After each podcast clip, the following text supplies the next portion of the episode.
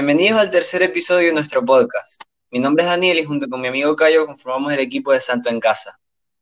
El día de hoy vamos a hablar de, un tema en verdad muy conocido. O sea, tipo, todas las personas, todas, todas, todas, sin excepción, en algún momento de su vida eh, han, sentido, han sentido alegría. Ese es el tema de este podcast, la, alegría, la felicidad. Eh, la excepción es que no todas las personas han sentido la alegría de sentirse hijo de Dios. Entonces, como que queremos dar ese enfoque.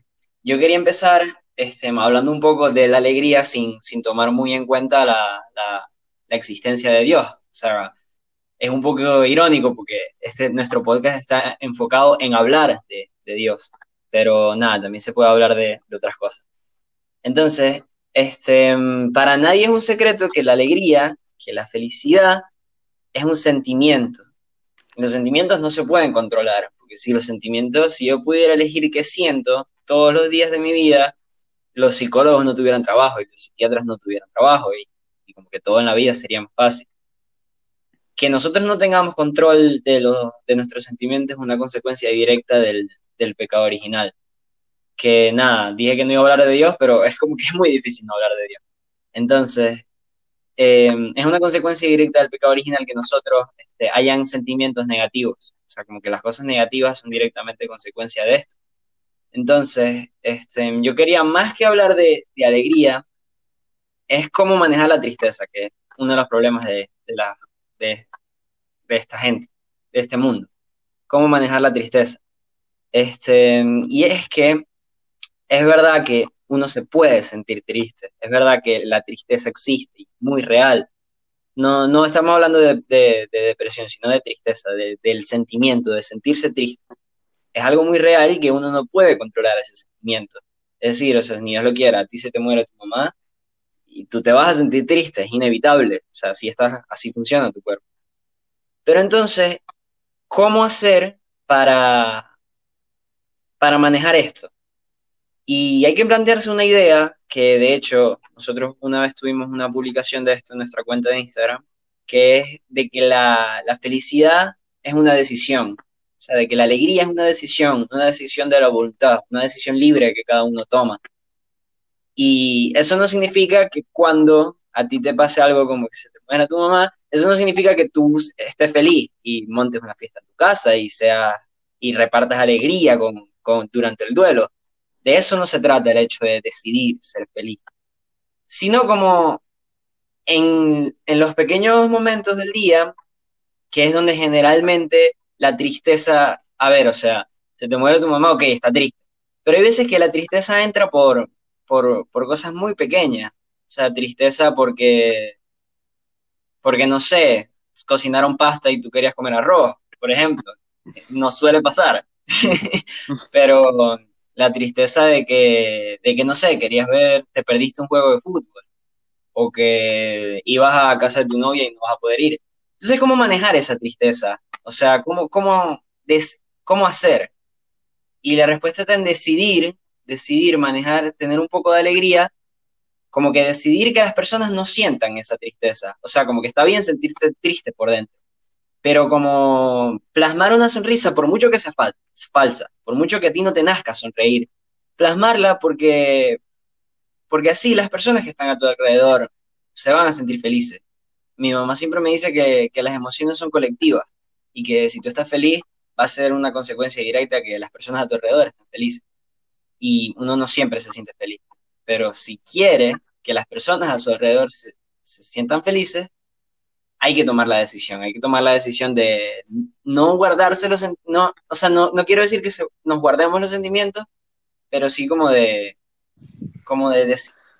Bueno, este, yo sí voy de una vez, este, hablando de Dios, porque lo que tengo, lo que tengo eh, preparado, eh, y me parece que la alegría es sobre todo saberse hijos de Dios, eh, tener esperanza.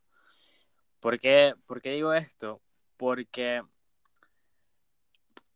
cuando uno está en una situación difícil, donde uno está triste, uno no puede controlar su tristeza, es algo natural, un súper humano, este, que a todo el mundo nos pasa, pero la diferencia está en saber que eso va a pasar, que nada en esta vida terrenal eh, es eterno, como todos lo sabemos, pero sí eh,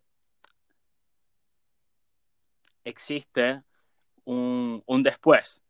Sabemos como una vez me dijo un, una psicólogo que estaba hablando con ella y me dijo, bueno, pero es que esta etapa de tu vida, ¿cuánto tiempo va a durar?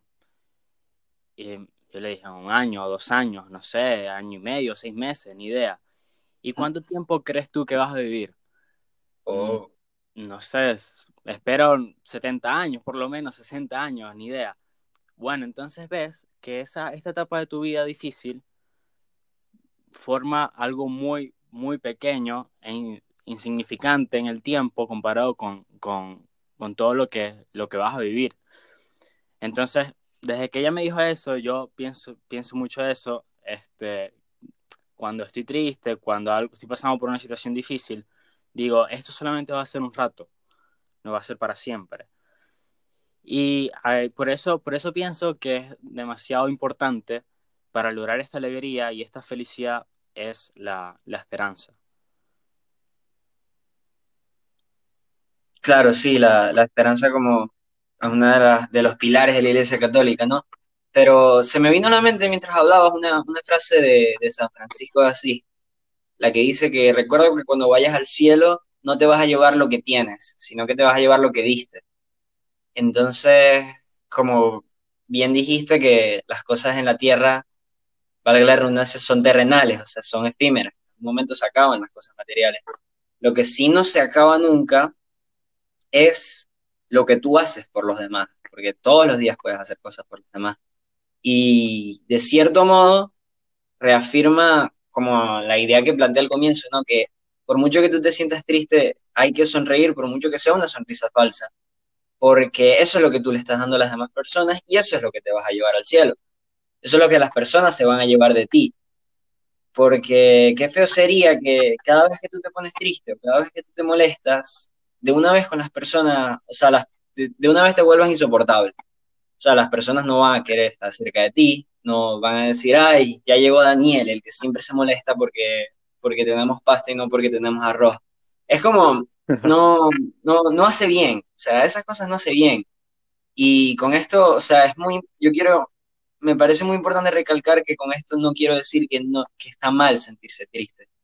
De hecho, está bien, o sea, normal incluso psicólogos y psiquiatras recomiendan que cuando una persona, que, ya aquí sí entra como un término clínico, una persona está en depresión, uno de los consuelos que se le puede dar a esa persona es decirle, mira, está bien que te sientas así, está bien sentirse triste, no pasa nada, puedes llorar, está bien. En vez de decirle, cálmate, no te sientas triste, sonríe, es mejor decirle, está bien, tranquilo, no pasa nada, puedes sentirte triste, tienes derecho a sentirse triste. Sí, y tengo una, una frase de San Juan eh, Bosco que dice, la santidad consiste en estar siempre alegres. Me, me parece súper real lo que quiere decir esta frase. Y es, y es que, como lo dije, la santidad consiste en saberse hijo de Dios, en estar alegres, en saber que hay que nos, espera una alegría, un amor muy grande en, el cielo. Que esta vida, todo lo que nos pasa es para poder prepararnos para la alegría inmensa y la plenitud que vamos a tener. Y aparte, también, ¿por qué, ¿por qué digo que la santidad, como lo decía San Juan Bosco, no lo digo yo, lo dice San Juan Bosco, pero ¿por qué lo sé? Este, es también porque como una, una frase, el que dice el apostolado es el mejor, el ejemplo es el mejor apostolado, perdón. ¿Y cómo tú piensas mostrar a Cristo, cómo eh, enseñar a los demás tu fe, tu vida cristiana, si tienes mala cara? Jamás. Claro. Jamás, porque eso es, es algo universal, algo que todo el mundo está buscando, que es la felicidad. Todo el mundo está buscando la alegría, la felicidad, sea como sea. Algunos algunos se equivocan buscándola, otros no, pero todos, todos queremos lo mismo. Entonces, algo muy importante es tener buena cara, ser alegres, como dijiste tú. Es algo colectivo, algo que se contagia. En un, a todos nos ha pasado que en un sitio estamos con gente que tú dices, no sé qué tiene esta gente, que siempre está feliz, siempre está riendo. Sé que tengo, tengo, no sé, tres meses viéndolos y siento que son amigos míos de toda la vida. Pero ¿por qué? Porque se siente, se siente esa alegría. En un sitio donde no se siente esa alegría, puedes estar cinco años saliendo con esa gente y todavía y no vas a encajar porque no te sientes cómodo. ¿Pero por qué? Por la actitud que tienen.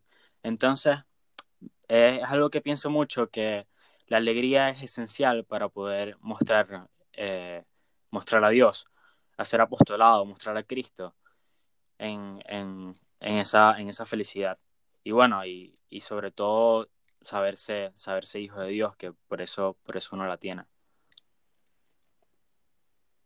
Sí, claro, con, con eso de que la felicidad hay gente que la busca y hay gente que no, ya con esto vamos cerrando.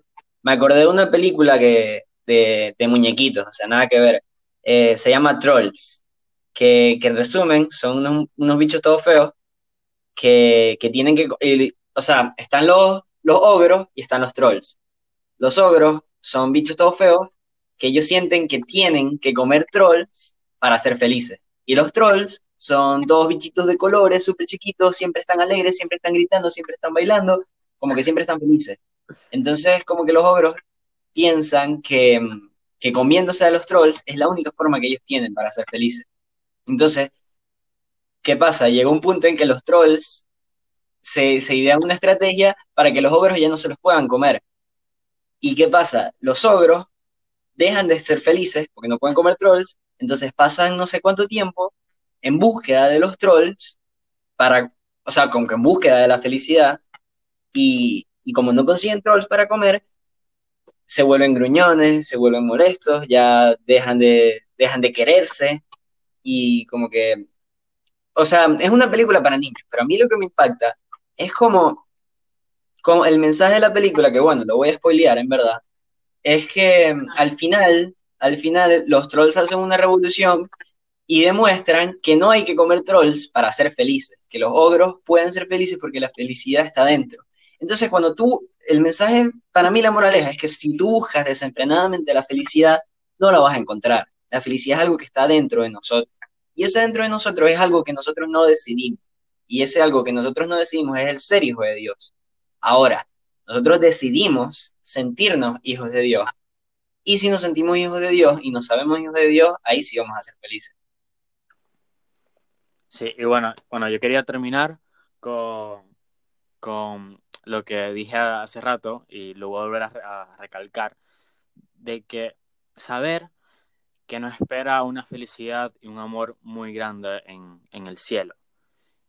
Y esto me ayuda muchísimo para poder sobrellevar las cosas porque sé que en esta vida todo pasa y que tengo a un padre que me quiere mucho y bueno, está ahí y saber que él es el que, el que, el que pilotea el avión, eh, que no me voy a caer y sé que esto va a pasar y tener una esperanza. Para mí lo primordial, pienso yo, para lograr la felicidad, para tener esa alegría que caracteriza a los hijos de Dios, es la esperanza.